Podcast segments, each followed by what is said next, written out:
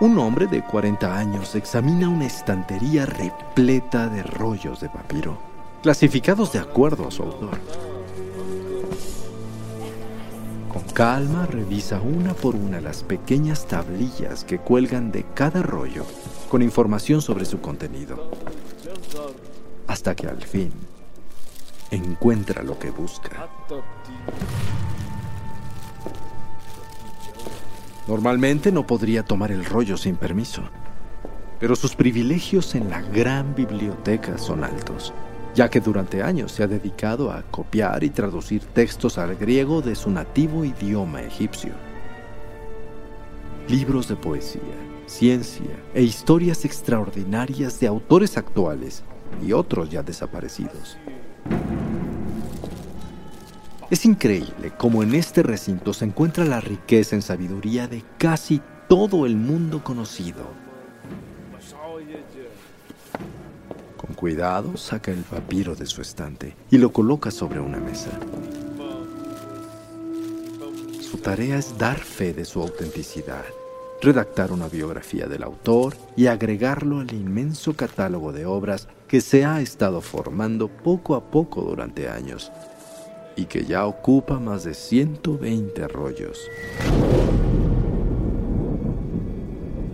A lo lejos se escucha una campana de alarma pero el copista no se da cuenta hasta que comienzan los gritos de angustia. Varias personas se asoman por las ventanas de la gran biblioteca, mientras un muchacho entra desesperado a avisar del peligro. El fuego consume los barcos en el puerto de Alejandría. Y ahora se ha extendido a la ciudad. El copista toma el rollo en el cual estaba trabajando y saca todos los que puede cargar de las estanterías, lanzando una plegaria a los dioses antes de dirigirse a las puertas y correr por su vida.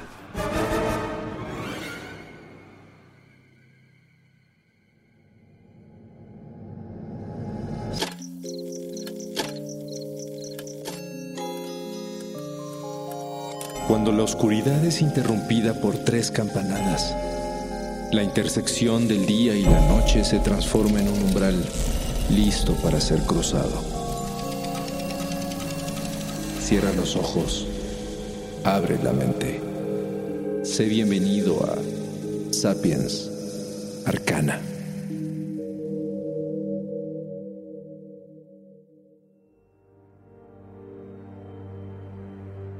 La Gran Biblioteca de Alejandría fue uno de los más importantes centros culturales del mundo antiguo. Famosa por albergar durante siglos la colección de conocimientos más grande e imponente de su tiempo. Y también la más controversial. Incontables palabras, conceptos, descubrimientos e ideas en estantes repletos de rollos de papiro con miles de líneas de texto concebidas por las geniales mentes que formaron las primeras bases de las ciencias, la filosofía, la literatura universal e incluso la alquimia. Hoy en día la gran mayoría de la gente tiene la idea de que aquella legendaria biblioteca albergaba entre sus muros casi un millón de libros que reunían todo el conocimiento de la época súbitamente fue incendiada y destruida de forma catastrófica. Esto hizo desaparecer para siempre el total de aquella sabiduría, haciendo retroceder el desarrollo del mundo hasta llevarlo al oscurantismo. Sin embargo, de acuerdo con una gran cantidad de registros históricos, la leyenda es un mito. Entonces, ¿qué fue lo que en realidad pasó con la Biblioteca de Alejandría? ¿Qué fue lo que se quemó? ¿Cuál fue el destino final de todas aquellas obras milenarias de ciencia, filosofía, arte y literatura? ¿Y qué tanto conocimiento realmente se perdió para siempre? Primero que nada, debemos definir lo que era aquella legendaria biblioteca. Su ubicación, distribución, tamaño y diseño son un verdadero misterio, ya que en la actualidad no existen documentos que puedan ilustrarnos sobre sus características y no queda un solo vestigio arqueológico que nos ayude en el presente.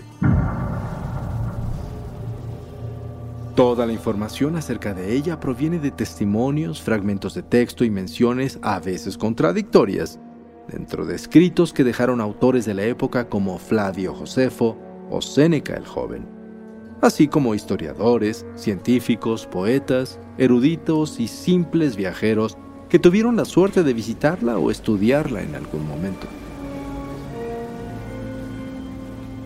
Aunque mucho de lo que estos autores escribieron mezcla leyendas con hechos históricos reales, su contribución es lo único que se ha podido analizar para comprender la importancia de esta antigua y enigmática maravilla. De esta forma, sabemos que sus orígenes se remontan al año 322 a.C., cuando Alejandría fue fundada por el rey Alejandro Magno planeada de forma precisa como la nueva capital del antiguo Egipto. Alejandro quiso que fuera un punto de difusión universal de toda la cultura helénica. Es por ello que, atendiendo a sus deseos e incluso después de su muerte, se hicieron grandes esfuerzos para convertir a la ciudad en el centro cultural más importante del mundo antiguo. Así, durante el siglo III a.C., el rey Ptolomeo I y más tarde su hijo Ptolomeo II iniciaron la construcción de un gran complejo que sería conocido como el Mauseion o Museo. Un santuario consagrado a las nueve musas, diosas inspiradoras de las artes y las ciencias. Y como parte del museo, se estableció la gran biblioteca con la consigna de albergar el conocimiento de todos los pueblos de la tierra, a través de la mayor cantidad de obras conservadas hasta entonces. Esa era la famosa Biblioteca de Alejandría, una rica colección de libros, en aquel entonces escritos en rollos de papiro, que crecía constantemente con obras provenientes de todo el mundo. Durante siglos los reyes de Alejandría no escatimaron en gastos para mandar agentes a distintas ciudades y países para adquirir todos los libros que pudieran. Y también se establecieron nuevas leyes en la ciudad para ayudar a enriquecer la colección. Por ejemplo, se dice que cada vez que llegaba un barco al puerto de la ciudad, debía entregar a la biblioteca los escritos que llevara a bordo. Estos se copiaban y posteriormente a los dueños se entregaba la copia con una compensación mientras el original se quedaba en el museo. Adicionalmente, la colección se nutría a través de copias de obras prestadas de otras bibliotecas, traducciones de libros de otros países y también de los investigadores del mismo museo. Y es que en su apogeo, esta institución era sorprendente considerada el primer centro de investigación del mundo y al mismo tiempo la primera universidad.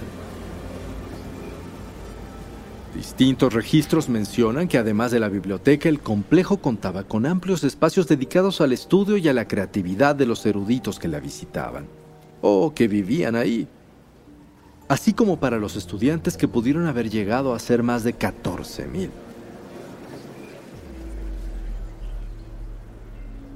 Tenía salones, jardines y salas de lectura, espacios para conferencias, habitaciones, comedor, un zoológico y hasta un jardín botánico, ambos con especies de todo el mundo. También había un observatorio para los astrónomos, aulas para filósofos, artistas, gramáticos, geógrafos y todo tipo de científicos. Y para los médicos, un apartado de anatomía en donde se permitía la disección de cadáveres, así como la vivisección de cuerpos humanos, particularmente de criminales condenados a muerte, o al menos eso es lo que decían. Y por supuesto, aún sin muchas evidencias contundentes, se cree que importantes personajes históricos pasaron un tiempo en el lugar. Galeno, el mejor investigador médico del mundo antiguo, Hiparco de Nicea, precursor de la trigonometría, Euclides, padre de la geometría, Eratóstenes, que estableció la geografía como disciplina y creó uno de los más completos mapas del mundo, el genial Arquímedes de Siracusa, el fisiólogo Herófilo de Calcedonia y el autor de la primera obra sobre robots, Autómatas, Herón de Alejandría. Y estos son solo algunos de los muchos hombres y seguramente mujeres de ciencia y arte que en algún momento pudieron haber sido parte de aquel asombroso espacio cultural y que dejaron su sabiduría plasmada en rollos de papiro que parecían infinitos. Sobre el número de obras en la biblioteca no hay información concreta. De hecho, hasta el día de hoy nadie sabe exactamente cuántos rollos contenía. Existen especulaciones contradictorias que varían de acuerdo a la fuente de la información. La obra Carta de Aristeas, por ejemplo, afirma que había de 200 a 500 mil rollos, pero hay autores que ponen el número cerca de los 700 mil. Sin embargo, historiadores como Séneca el Joven y Epifanios decían que en realidad eran solo entre 40 y 55 mil. La verdad es un enigma, ya que en aquellos días nunca se completó un inventario. Lo que sí se sabe es que durante el reinado de Ptolomeo III, cerca del año 240 a.C., el volumen del contenido literario fue tan grande que se creó una segunda biblioteca dentro de un impresionante templo pagano conocido como el Serapeum, el cual se dice que llegó a albergar al menos 43.000 obras. Incluso se cree que posteriormente se abrieron más anexos con los que ese gran centro del saber se expandió y se convirtió en el punto clave para la conservación del conocimiento en el mundo. Textos literarios como los de Homero, Esquilo, Sófocles y Eurípides, obras completas de poesía de Safo, Píndaro o Hesiodo, los apuntes médicos del gran maestro Hipócrates, los tratados filosóficos de Platón, Aristóteles o Pitágoras eran solo una minúscula parte de todo lo que podía encontrarse en la biblioteca, que además albergó originales y traducciones de libros sagrados de religiones como la judía, la budista y el zoroastrismo. Entre miles de obras de todo tipo provenientes de la India, Pakistán, Babilonia, Persia, Asiria y, por supuesto, la cultura egipcia. Es por eso que la idea de que todo aquello que se haya perdido en un solo incendio constituye por mucho la mayor tragedia cultural de la historia de la humanidad y una pérdida irreparable para el desarrollo del mundo. Afortunadamente, hay otras teorías sobre el destino de la biblioteca. Pero desafortunadamente, no son buenas noticias.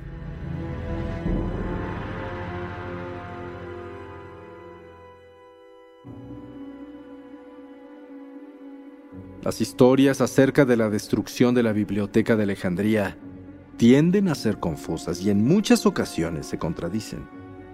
Por lo que una hipótesis es que tal vez la biblioteca en realidad fue víctima de no solo uno, sino de varios eventos desafortunados que le afectaron parcialmente durante sus cerca de 600 años de existencia.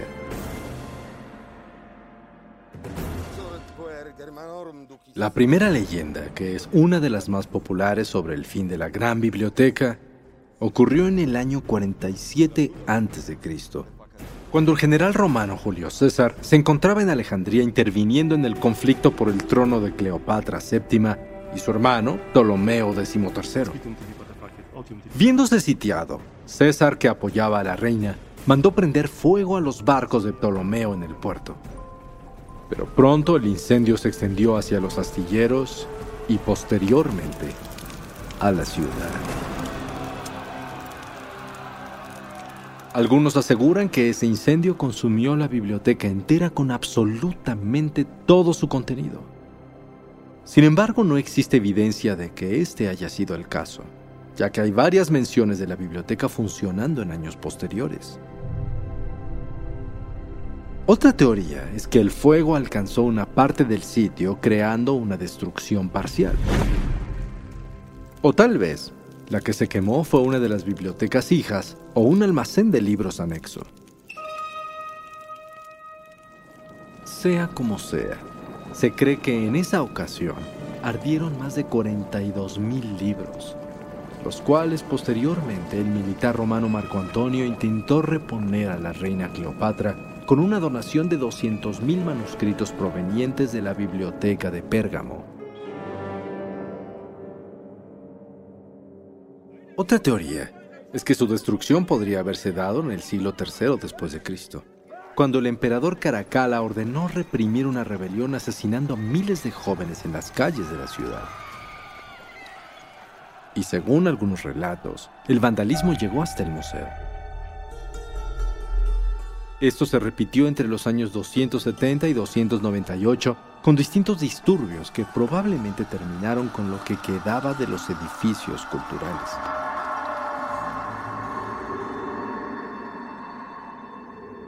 Se cree que la biblioteca anexa en el Serapeum duró más, pero en el año 391, ese templo pagano fue destruido por una gran horda cristiana aunque no se sabe con certeza si para entonces aún existían los rollos o si habían sido trasladados a otro lugar. Hubo reportes sobre rollos quemados durante la ocupación árabe en el siglo V. Pero finalmente, lo que muchos creen es que la biblioteca se fue perdiendo poco a poco, gracias a la falta de recursos. En sus inicios, la Biblioteca de Alejandría era un recinto casi sagrado, al que se asignaba gran presupuesto para la conservación de los rollos, ya que necesitaba mantener los servicios de escribanos capaces de leer y escribir, además de hablar varias lenguas para poder realizar traducciones. Pero eventualmente, los reyes cambiaron. El imperio romano absorbió Egipto y el interés por la biblioteca se fue acabando. Además, aquellos rollos estaban destinados a desaparecer, no por violencia, sino por decadencia. El papiro era un material orgánico que podía degradarse con el tiempo. Por ello, todo libro requería ser copiado en rollos nuevos cada cierto tiempo. Y sin los fondos para pagar a los copistas, la tarea simplemente se hacía imposible.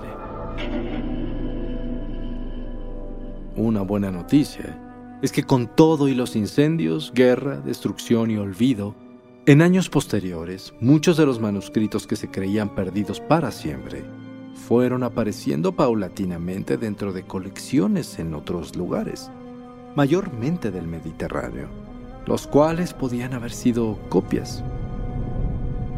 O tal vez alguien tuvo la visión de rescatar algunas obras cuando el museo comenzó su declive.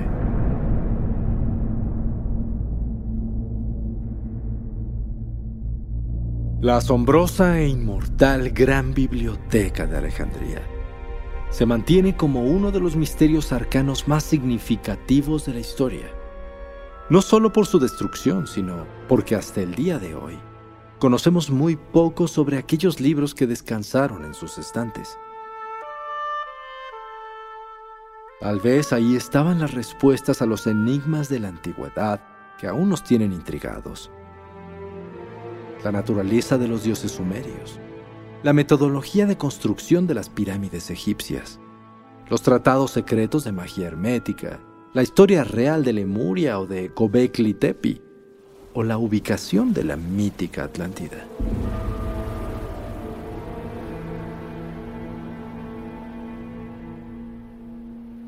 ¿Será que no todo está perdido? Quizás hoy oculto en algún lugar del mundo, aún queda un vestigio de aquellos conocimientos, esperando a que alguien lo descubra.